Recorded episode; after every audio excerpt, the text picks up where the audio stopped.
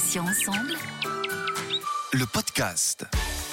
Bonjour à tous et à toutes et soyez les bienvenus. Céline avec vous sur Patients Ensemble où nous recevons, vous le savez maintenant, des associations, des malades ou anciens malades, des experts ou encore des professionnels de santé. Et aujourd'hui, j'ai invité Bernard Clairaut, bénévole au sein de l'association Rénalou. Il a été également médecin anesthésiste réanimateur au sein d'une équipe de transplantation rénale, puis à l'agence de la biomédecine.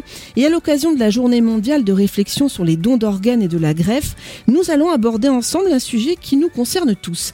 Bernard, bonjour, bienvenue et un grand merci d'être avec nous sur Patients Ensemble. Bonjour Céline, euh, bonjour à tous, très heureux d'être avec vous. La première question, Bernard, on est tous donneurs, sauf si on ne veut pas l'être. Comment ça se traduit euh, cette phrase euh, concrètement? En France, euh, concrètement, on est tous censés être donneurs. Depuis 1976, la loi Caillavet, tout Français majeur est censé être donneur, sauf si bien sûr il a exprimé un refus de ce, de ce don. Alors ce, ce refus de don, euh, il est assez simple de, de le faire. hein. Ce qui est recommandé, c'est de s'inscrire sur le registre national du refus qui est tenu par l'agence de la biomédecine. On peut le faire en ligne, on peut le faire par courrier. On peut revenir sur ce refus à tout moment, hein, si, on, si on le souhaite. Mais également, on peut donner, euh, et c'est également très recommandé, donner son opinion à ses proches, de façon à ce que euh, si malheureusement un jour euh, il y a, il y a un décès, eh bien ils sachent à quoi s'en tenir.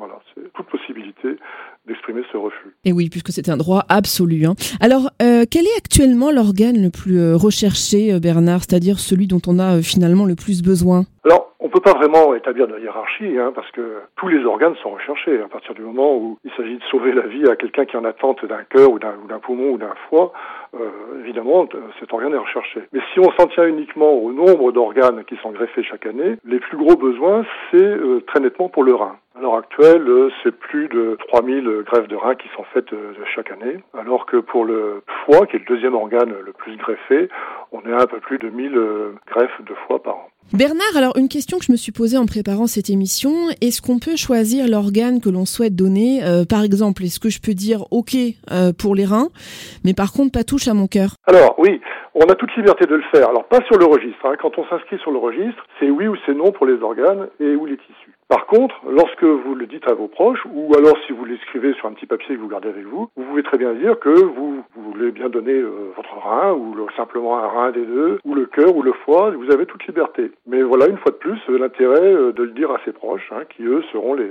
gardiens finalement de vos volontés. Bernard, est-ce qu'il y a une limite d'âge pour faire don de ces organes? C'est une question qui revient assez souvent. Alors, il n'y a pas de limite d'âge fixée, c'est vraiment ce qui compte, c'est c'est pas tellement la carte d'identité, hein, c'est l'âge physiologique. On sait qu'il y a des organes, par contre, qui vieillissent mieux que d'autres. hein. Le foie, par exemple, est un organe qui vieillit très bien. Bon, bien sûr, hein, si on en, on en prend soin, hein, si on n'a pas trop bu, etc. hein. Mais euh, il a déjà été prélevé des, des foies chez des sujets de plus de 90 ans, euh, avec d'excellents résultats chez, chez les receveurs. Pour le rein, on va en général rarement dépasser 80 ans. Pour le poumon, moins de 70 ans en général, et le cœur euh, encore moins, c'est plutôt 65 ans. Mais une fois de plus, je le dis, hein, c'est euh, fonction de, l'état de, chacun. hein. Il n'y a pas de règle fixe en fait. Alors justement, je me posais également cette question, est-ce que des examens euh, sont pratiqués sur le donneur au moment du décès, dans le but, j'imagine, de vérifier le bon état des organes qu'on pourrait éventuellement prélever? Vous venez d'en parler un petit peu pour tout ce qui est foie, mais est-ce que c'est valable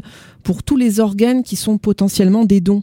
Ah oui, oui. Lorsqu'il y a un donneur, euh, qu'il soit d'ailleurs décédé ou un donneur vivant, hein, il y a énormément d'examens qui sont pratiqués avant de qualifier le donneur dans son ensemble, hein, pour qu'il soit donneur ou pas donneur, et organe par organe par la suite. hein. Alors ça va euh, depuis euh, les, prises de sang multiples, avec des sérologies, avec euh, éventuellement euh, des examens euh, qui peuvent être euh, des scanners, des- enfin, il y a toute une batterie d'examens, et ça explique qu'il faut un certain temps avant de pouvoir pro- procéder euh, au prélèvement, hein, parce que ça prend beaucoup de temps tout ça. Est-ce qu'il existe des contre-indications ou alors des cas rédhibitoires pour lesquels on ne peut absolument pas être donneur, Bernard Clairaut? Oui. La, la première contre-indication absolue, c'est l'absence d'identité.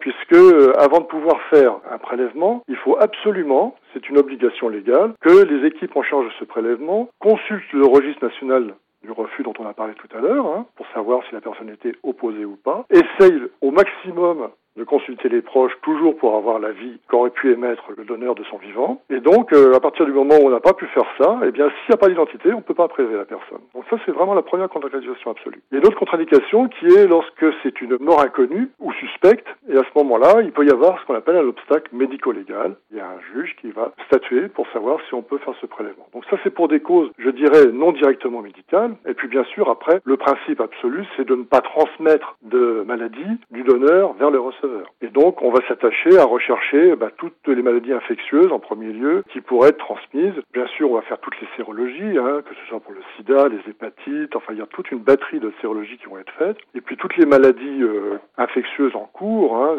s'il y a une pathologie infectieuse qui n'est pas maîtrisée, eh bien, on ne pourra pas prélever ce, ce donneur. Et puis aussi, il y a bien sûr tout ce qui est cancer qui pourrait éventuellement être transmis. Alors là, c'est des contre-indications qui sont plus ou moins absolues en fonction du type de cancer, du type d'organe qu'on va prélever, les leucémies chroniques, les myélomes, les lymphomes. il y a toute une série de contre-indications qui vont faire que, eh bien, on, on pourra ou pas prélever tel ou tel organe.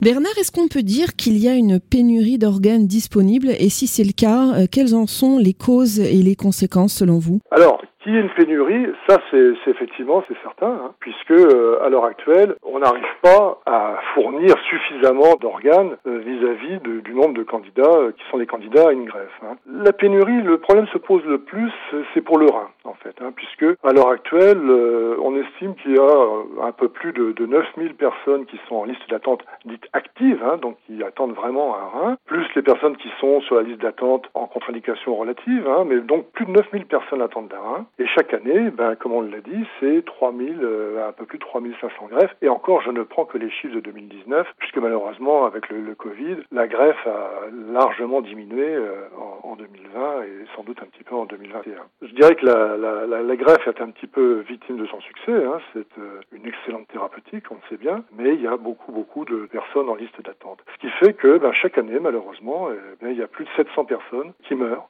en liste d'attente, faute de greffons disponibles, sans compter celles qui ont été retirées de cette liste d'attente parce que leur état était tellement aggravé qu'une greffe ne pourrait pas les sauver. Le don d'organes a été pendant longtemps en France, en tout cas, un sujet tabou, un petit peu moins dans les autres pays européens, d'après les recherches que j'ai effectuées.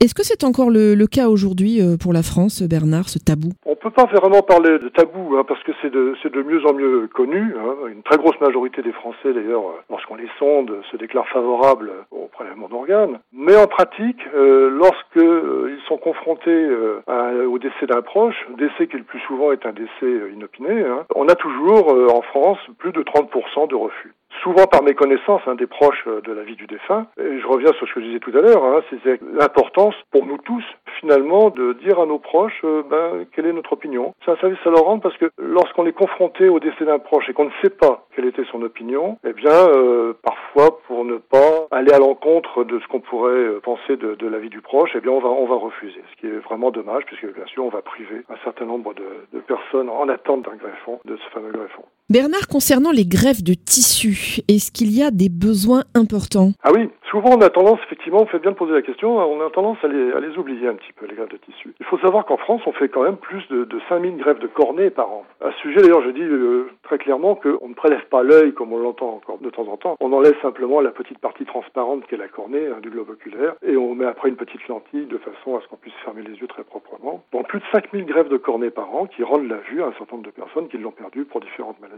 Mais il n'y a pas que les cornets, il y a aussi euh, des os, des cartilages, de la peau, qui est vraiment le, le meilleur traitement, le meilleur pansement pour les grands brûlés. Hein. Les vaisseaux, les valves cardiaques, tout ça, c'est des, des, tissus qui fait qu'il y a plus de 15 000 même greffes de tissus qui sont faites chaque année en France. Très important. Alors pour conclure cet entretien passionnant, Bernard, euh, que pouvez-vous dire aux auditeurs qui hésiteraient peut-être à faire don de leurs organes, même si c'est leur droit le plus strict hein, de refuser d'être donneur, bien sûr? Bah, Ce qu'on peut dire, c'est que la greffe, ça marche. Hein. Donc ça sauve des vies hein, pour les organes dits le, cœur, le poumon, le foie, c'est des gens qui s'ils sont pas greffés le plus souvent à court terme, eh bien vont décéder. Et puis pour les autres, euh, la greffe de rein notamment, donc on l'a dit qui numériquement est la, la, plus importante, eh bien ça leur permet de, ne pas être dialysés, ce qui est une, une contrainte énorme. Trois séances de 4 heures par semaine le plus souvent. Euh, en plus, ça augmente la durée de vie des patients insuffisants rénaux. Donc vraiment, c'est un acte altruiste, certes, un acte de générosité. Hein. Vraiment, euh, si on peut rendre ce service euh, à la communauté, eh ben voilà, c'est un, un, acte vraiment qu'il faut encourager à tout prix. Bernard Clairaut, merci infiniment d'avoir accepté de participer à cet entretien. Je rappelle donc que vous êtes bénévole au sein de l'association Rénalou, spécialiste des maladies du rein, mais que vous avez été également médecin anesthésiste réanimateur au sein d'une équipe de transplantation rénale, puis à l'agence de la biomédecine, donc vous savez de quoi vous parlez. Et nous avons abordé aujourd'hui le thème du don d'organes et de tissus, et ce, à l'occasion de la journée mondiale de réflexion sur le don d'organes et de la greffe. Bonne journée à vous Bernard, et à bientôt sur Patients Ensemble. Merci Céline, bonne journée à vous également. Et merci à tous, chers auditeurs et auditrices, pour votre euh, fidélité. C'est vraiment super sympa de nous suivre aussi nombreux.